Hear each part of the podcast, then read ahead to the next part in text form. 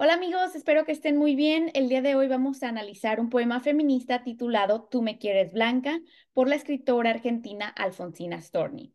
Pero antes de empezar, les voy a invitar a que se suscriban a este canal de YouTube, le den like al video, dejen algún comentario o pregunta eh, y también que se suscriban a mi página web, carinaspanish.com, especialmente si son estudiantes o maestros en Estados Unidos con el curso de EP Spanish. Eh, van a encontrar bastantes recursos para su clase en esta página web. También estoy en Instagram y Facebook por si gustan seguirme por ahí. Bueno, vamos a empezar con una muy breve biografía sobre Alfonsina Storni, quien nació en 1892 en Suiza. Después ella y su familia inmigran a la Argentina. Empezó a escribir a los 11 años y participó en el teatro a los 14, entonces desde muy joven estuvo rodeada por el mundo literario, lo cual eh, hasta el final de su vida fue eh, una pasión que ella siempre abordó. Se graduó como maestra normal en Buenos Aires y también fue periodista, trabajó como maestra especialmente en ciudades más pequeñas eh, y después también participó escribiendo para diferentes em, periódicos en Buenos Aires. Eh, al leer sus textos, que son eh, de diversos géneros, no solamente poesía, encontramos una temática muy feminista, ¿verdad? Que habla de, las, de la lucha, de los prejuicios que enfrenta la mujer, eh, su deseo de libertad, de ser eh, libre, especialmente en la relación eh, con los hombres. Vemos esta dinámica de amor y desprecio que necesita, necesitamos a los hombres, pero también y últimamente la reivindicación del género femenino, de los derechos de la mujer, em, y otro dato muy interesante y muy triste es que ella sufrió del cáncer de mama y finalmente en 1938 se lanzarse al mar. Em, les voy a compartir un poco de su último poema que escribió antes de lo tituló Voy a dormir. Em, esta es una estrofa de, de, varias. Dice, voy a dormir, nodriza mía, acuéstame, ponme una lámpara a la cabecera, una constelación, la que te guste, todas son buenas, bájala un poquito. Y bien, ella mandó este último poema al periódico para que fuese publicado al día siguiente, eh, después de que se descubriera su suicidio. Muy, triste. Existe una canción que captura este espíritu melancólico de tristeza eh, por una cantautora argentina que se llama Mercedes Sosa. Ella escribió eh, esta canción titulada Alfonsina y el mar que pues describe ¿no? esta, esta trágica historia de la escritora. Y bueno, pues muy, muy impactante, ¿verdad? Estas palabras eh, que se dirige a la naturaleza, acuéstame, le pide a la naturaleza que la acueste, que le dé una constelación, las estrellas, mientras ella se va a dormir. Obviamente aquí tenemos un eufemismo para describir la muerte.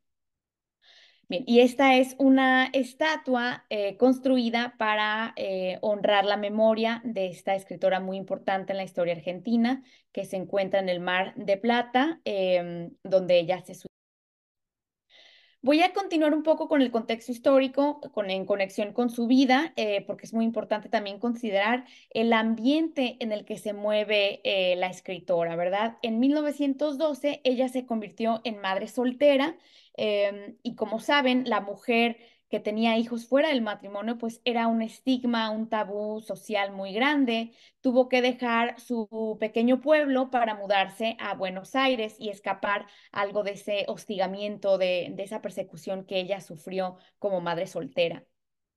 Eh, muy interesante porque como todo intelectual, pues tenía la admiración de muchas personas, pero también eh, la crítica y algunas la consideran peligrosa por tener estas ideas em, feministas, que en la época pues era muy controversial eh, el feminismo que estaba surgiendo, este, estos movimientos.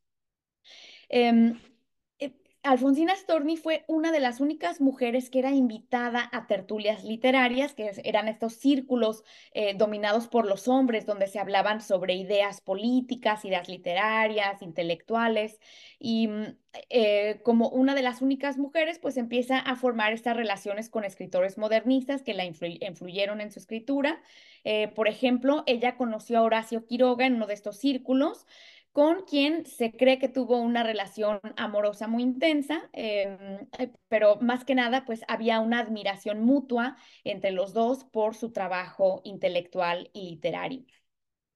Em, ella también estuvo trabajando con otras mujeres que conforman algo llamado las modernas, ¿verdad? Con este movimiento modernista y era pues un grupo de mujeres que escribían, eh, se dedicaban a la escritura, rompían con los prejuicios, hablaban de temas tabús y colaboraban con revistas literarias, editoriales, etcétera. De hecho, creo que Alfonsina Storni tenía un, usaba un seudónimo al escribir en algunos de estos, eh, de algunas de estas revistas. Creo que usaba el nombre de Tao Lao y pues de esa manera tenía más libertad para explorar algunos de estos temas em, sociales. Bien, ya hablando más de este poema, eh, Tú me quieres blanca, algunos de los temas eh, que observamos eh, muy evidentes, pues son las expectativas del género, especialmente la contradicción, las diferencias que existen hacia la mujer y hacia, hacia el hombre. También observamos algo de hipocresía, doble estándar en el hombre, ya que eh, el hombre tiene ciertas libertades, especialmente libertades sexuales, que la mujer no tiene. Y el hombre espera que la mujer vaya a ser pura, casta, virginal, mientras que él eh, se entrega al cuerpo y a las relaciones sexuales. Y pues últimamente es una crítica social dirigida a estos hombres que tienen esta doble moral, doble expectativa. Muy bien, em, aquí algo de conexiones literarias por si en su clase eh, gustan eh, eh, comparar o contrastar con algunas otras escritoras, especialmente con Sor Juana Inés, con su poema Hombres necios que acusáis a la mujer. Sor Juana es ah, muy anterior a Alfonsina Storni, obviamente son como 300 años de diferencia, y lo triste es que sigue siendo como muy relevante a pesar de los siglos que han pasado, ¿verdad? Estas, estos dos poemas abordan temas muy similares y podría ser una actividad muy interesante de comparación. Gabriela Mistral, que es eh, una de las escritoras más importantes latinoamericanas, ganó un premio Nobel. La observamos aquí al lado de em, Alfonsina Storni, también Juana de Ibarború, que eran contemporáneas, fueron reconocidas por su escritura. Y más adelante podemos hacer una conexión con otra escritora muy famosa que también fue feminista, Rosario Castellanos, que también aborda una poética muy similar. Por otro lado, quería compartir también este fragmento de un escritor mexicano llamado Manuel Gutiérrez Nájera, que tiene este poema que también habla de conceptos muy similares, pero de una forma muy tradicional. Em, Gutiérrez Nájera escribió este poema y él es eh, creo que unos 50 años anterior a Alfonsina Storni, entonces no son contemporáneos, pero eh, en este poema titulado De Blanco aborda eh, temas de la pureza, de la castidad de la mujer, ¿verdad? Usa eh, Alfonsina Storni como que retoma algunas de estas, algunos de estos conceptos, palabras de hablar de blanca, pura, virgen, casta. sin embargo, lo, lo transforma, ¿verdad? Porque aquí el, el el poema de una perspectiva masculina y eh, Alfonsina Storni em, le da otro ángulo desde la perspectiva feminista. Bien, vamos a empezar con un muy breve análisis de la rima y métrica. Primero, la primera estrofa que dice, tú me quieres alba, me quieres de espumas, me quieres de nácar, que sea azucena, sobre todas casta, de perfume tenue, corola cerrada. Muy bien, entonces en esta estrofa observamos versos hexasílabos. Eso significa que son de seis sílabas. Por lo tanto, es arte menor, ¿verdad? Al ser menos de ocho sílabas. Y vamos a observar también un tipo de rima asonante. La rima asonante son solamente las vocales. En este caso, por ejemplo, tenemos la letra A que va a rimar, alba, nácar, eh, casta, cerrada. Entonces, la A es lo que rima. Sin embargo, eh, notemos especialmente con las estrofas que van a ser de diferente número de, versos, eh, no hay una consistencia. En ocasiones sí se emplea, en ocasiones no. Eh, y esta es una de las características modernistas a la cual coincide Alfonsina Storni, ¿verdad? De usar este tipo de verso libre. Muy bien, aquí les demuestro la división silábica, ¿verdad? Tú me quieres alba, seis sílabas. La siguiente, el siguiente verso, me quieres de espumas. Aquí tenemos seis em, sílabas contando la sinalefa entre D y S. Me quieres de nácar, también son seis sílabas. En ocasiones va a usar diferentes licencias poéticas para llegar a las seis sílabas. Muy bien, continuamos con el análisis literario de, este primer, de esta primera estrofa que ya leímos juntos. Vamos a observar un apóstrofe, ¿verdad? Eso quiere decir que se dirige la voz poética, el yo lírico, eh, que en este caso sería un yo lírico femenino, se dirige a un hombre, ¿verdad? Entonces, ella está hablándole al hombre, le dice, tú me quieres así, ¿verdad? Tú tienes esta expectativa de que yo sea de cierta manera. También vamos a, observar esta anáfora o repetición de tú me quieres, me quieres, ¿verdad? Y se, y se va a repetir el tú, el tú casi como un tono acusatorio, ¿verdad? De que está em, echándole en cara como sus verdades y su hipocresía.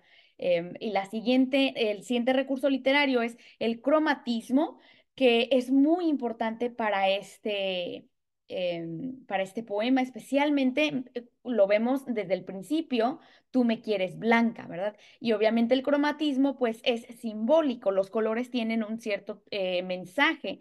Para este poema, la blancura va a representar la pureza que se espera de la mujer, ¿verdad? Su castidad, su virginidad. Más adelante vamos a ver otro tipo de cromatismo. Tenemos como por así decirlo, dos paletas de, colores. El blanco, cuando describe las expectativas hacia la mujer, y más adelante vamos a ver otro tipo de colores que se asocian con el hombre. Bien, vamos a ver también varias metáforas. Eh, de alguna manera, todas estas son metáforas de ser alba, de ser una espuma, de ser nácar, que son colores asociados con la blancura. Eh, en, esta, en este verso, que sea azucena. La azucena es esta flor completamente blanca, eh, que es un símbolo de la mujer pura. Después observamos este simbolismo. Bueno, todo aquí tiene que, todo está relacionado, ¿no? Todo, se puede usar como es cromatismo, son metáforas, son símbolos eh, y todos estos recursos literarios pues coinciden. En este verso me gustaría hablar ya de un simbolismo más profundo cuando habla de la corola cerrada. La corola es como el, el botoncito de la flor que todavía no se ha abierto. Y esto representa la virginidad de la mujer, ¿verdad? Que tiene que ser una flor cerrada, que nadie la haya abierto, porque obviamente se espera que la mujer llega, eh, llegue virgen al matrimonio. Continúa em, este símbolo aquí en la siguiente estrofa cuando dice, ni un rayo de luna filtrado me haya, ni una margarita se diga mi hermana. Tú me quieres nívea, tú me quieres blanca, tú me quieres alba. Continúa este símbolo eh, del rayo de luna, que sería un, rayo de luna, es como algo que muy suave, pero incluso algo tan suave no puede penetrarla, ¿verdad? Que no la haya filtrado. Y aquí de hecho vemos un hiperbatón que se em, cambia el orden de las palabras para mantener esa rima asonante. Entonces, la, luna, los rayos de la luna no pueden entrar en ella porque eso sería quitarle su virginidad, su pureza. También observamos una enumeración y aquí les eh, presento también este recurso literario de isotopías y básicamente son estos diversos elementos que se emplean para describir la misma cosa, que en este caso es la castidad de la mujer, ¿verdad? Entonces, por ejemplo, nibia, blanca, alba, todo representa la castidad que se espera en ella. También es muy interesante notar esta metáfora de la margarita. Ni una margarita se diga mi hermana, porque las margaritas son estas flores que no son completamente blancas, ¿verdad? Tienen estas em, eh, diferentes como colores al alrededor de los pétalos, incluso por ejemplo el centro de la flor no es blanco, es amarillo, entonces ya es una flor que no es 100% blanca. Y en relación a la mujer, porque esta es una metáfora, ¿verdad? Sería em, que otras mujeres que tienen mala reputación o que se han manchado su reputación o que no son virgen, que no son vírgenes, que no se asocien con esta mujer que se espera que sea casta. Bien, y terminamos este, esta estrofa con esta repetición, ¿verdad? Esta anáfora, tú me quieres, tú me quieres, tú me quieres, que también es esta estructura paralela, ¿verdad? Que se usa el mismo formato en todas y de alguna manera crea este tono de crítica hacia el hombre, que él espera que sea de esta manera tan estricta. Sin embargo, aquí en la siguiente estrofa empieza un contraste. La primera parte del poema se va a dirigir hacia las expectativas de la mujer y en esta siguiente estrofa, que es la número 3, se va a criticar las acciones del hombre y de alguna manera se yuxtapone las diferentes expectativas eh, y muestra esa contradicción que existe. Dice, tú que hubiste todas las copas a mano de frutos y mieles los labios morados, Tú que en el banquete cubierto de pámpanos dejaste las carnes festejando a Baco. Tú que en los jardines negros del engaño, vestido de rojo, corriste al estrago. Muy interesante esta, esta estrofa porque es un tono muy acusatorio que vamos a observar poco a poco. Primero empiezo con esta hipérbole hacia el principio, donde exagera los excesos, la pasión que el hombre tiene por, por la carnalidad, por el deseo. Que habla de, tocar todas las copas, dice, hubiste todas las copas a mano. Entonces ha, pasado de copa en copa el símbolo de, del vino, ¿verdad? Pero también de alguna manera se asocia con eh, entregarse a diferentes pecados, a diferentes mujeres. los frutos, las mieles también son símbolos eh, asociados con la sexualidad, ¿verdad? Los labios morados, estos, esta vida muy excesiva que lleva el hombre. Entonces observamos una yuxtaposición o antítesis de varias cosas. En primer lugar, de los colores, ¿verdad? Un, cromatismo eh, que se yuxtapone en las primeras estrofas con símbolos de pureza, de blanco, y en esta, en esta estrofa que se asocia con el hombre, vamos a tener labios morados, eh, vamos a tener el color rojo, el, el negro, entonces estos colores muy oscuros que tienen que ver con eh, el vino, la sexualidad, la sangre, ¿verdad? Entonces, un, contraste muy eh, fuerte.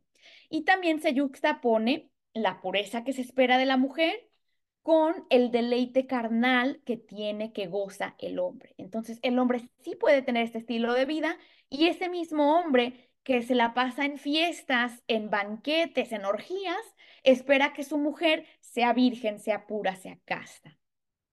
Bien, vamos aquí a ver también una alusión al dios eh, romano Baco, que es el dios del vino. Entonces, este hombre está celebrando con Baco y casi como glotonería, ¿no? Que se entrega a los frutos, a las mieles, los pámpanos cubierto, entonces los excesos. Y termina eh, la estrofa con, esta, em, con este juicio, ¿verdad? Que él se entrega en los jardines, los jardines que serían un, un lugar eh, bello de naturaleza, pero se está usando en este caso para entregarse a, lo carnal, ir vestido de rojo, entregarse al pecado, a los estragos del cuerpo.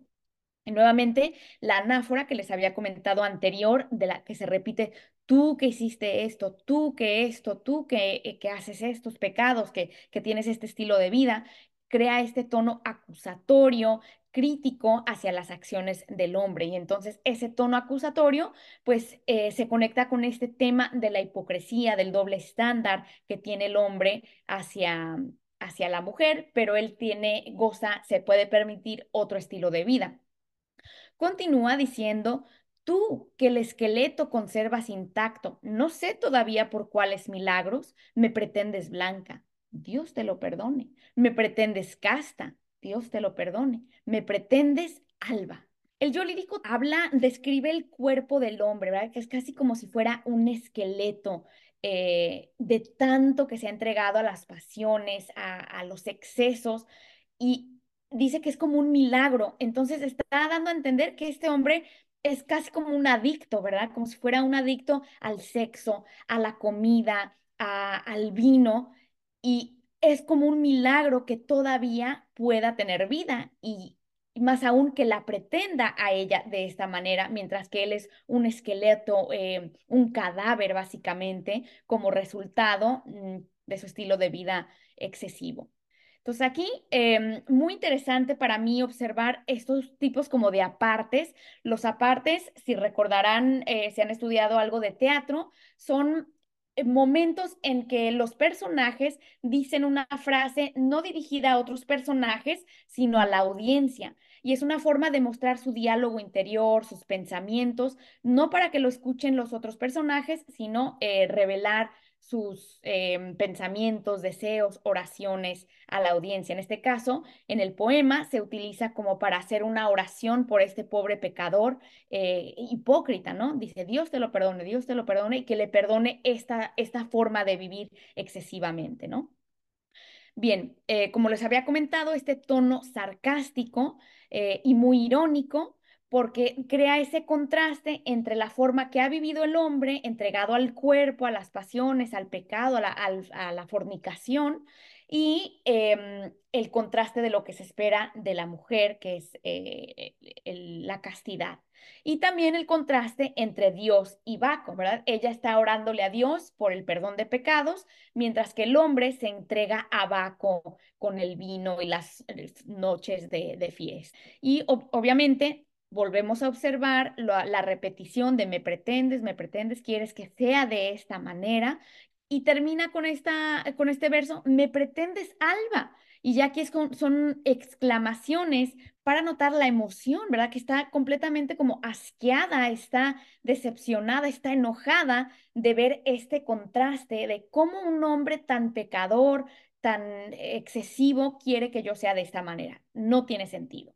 La siguiente estrofa dice, Huye hacia los bosques, vete a la montaña, límpiate la boca, vive en las cabañas, toca con las manos la tierra mojada, alimenta el cuerpo con raíz amarga, bebe de las rocas, duerme sobre escarcha, renueva tejidos con salitre y agua. En esta última estrofa observamos algo muy interesante, ¿verdad? Que es eh, una enumeración de acciones. Es la recomendación que tiene el yo lírico para este hombre pecador, este hombre excesivo, eh, de cosas que él tiene que hacer para purificarse. Y vemos que usa verbos en imperativo, ¿verdad? Huye, vete, vive, toca, alimenta, bebe, duerme, etcétera. Entonces, Em, es interesante porque es una yuxtaposición de los estilos de vida que ha tenido. El hombre anteriormente ha bebido vino, ¿verdad? Se ha entregado a otras mujeres, ha tenido relaciones sexuales en exceso, ha comido eh, de forma glotona. Y ahora ella le dice, tienes que purificarte. ¿Y a dónde puede ir para purificarse? A la naturaleza. Eh, tener como una vida solitaria, como si fuera eh, un monje que se va a la naturaleza, que, tiene un santuario alejado de otras personas para poder renovar su espíritu y su cuerpo. Le, le, dice que tome, que beba de la roca, ¿verdad? Agua pura, agua cristalina, que alimente su cuerpo con raíz amarga, o sea, un total contraste del estilo de vida que ha tenido anteriormente. De haber bebido vino, ahora tiene que beber agua pura de las rocas. Antes había dormido con muchas mujeres, ahora tiene que dormir sobre la escarcha, ¿verdad? Sobre eh, el frío, sobre el zacate, para poder renovar sus tejidos. Entonces es casi como un, una descripción muy biológica del el proceso de renovación que tiene que pasar el cuerpo cuando se ha entregado a los excesos em, carnales y ahora hay como una transformación que ella está invitándolo, que más bien le está exigiendo para que pueda renovar su cuerpo y su espíritu y poder tener la autoridad de exigir que ella sea pura, que sea virgen. Bien, otro recurso literario es el asíndeton. Eh, va a omitir la conjunción, ¿verdad? Después de haber hecho esta enumeración, que es una lista, vete, vive, bla, bla, bla, no usa en ningún momento la I, la Y, que es eh, la conjunción después de hacer una lista. Eh, más bien hay estas, este punto y coma, punto y coma, ¿verdad? Y eso va a crear este efecto como de acumular la lista, enfatizar, hacerlo más intenso el llamado a la acción que la voz poética tiene hacia el hombre. Continuamos con la siguiente parte. Esto sigue siendo parte de la primera, de la estrofa anterior. Eh, vemos que continúa la lista diciéndole, habla con los pájaros y lévate al alba. Y cuando las carnes te sean tornadas, y cuando hayas puesto en ellas el alma que por las alcobas se quedó enredada, entonces, buen hombre, preténdeme blanca, preténdeme nívea, preténdeme casta ay, hasta se me enchina la piel, con esta voz de autoridad que tiene em, la voz femenina, la voz poética. Aquí entonces continúa la recomendación que hable con los pájaros, ¿verdad? Que lévate al alba, que se levante temprano con el sol, que hable con la naturaleza, en vez de hablar con otros pecadores, con otros borrachos, con, con mujeres. Eh, y dice aquí, y cuando las carnes te sean tornadas y cuando entonces aquí observamos el polisíndeton, un contraste, anteriormente había sido un asíndeton, ahora un polisíndeton que repite la conjunción y entonces empieza a hacer como una pausa para enfatizar, hacerlo más solemne de hecho también y enfatizar este resultado, qué es lo que va a pasar cuando hayas purificado tu cuerpo, entonces vas a poder pedirle a la mujer que sea eh, virgen, que sea casta. Vemos las metonimias que, como les había dicho anteriormente, podemos hablar de enumeración, símbolos, metáforas, isotopías, metonimias, porque son este tipo de eh, símbolos, de objetos, de elementos que se asocian con las mismas ideas.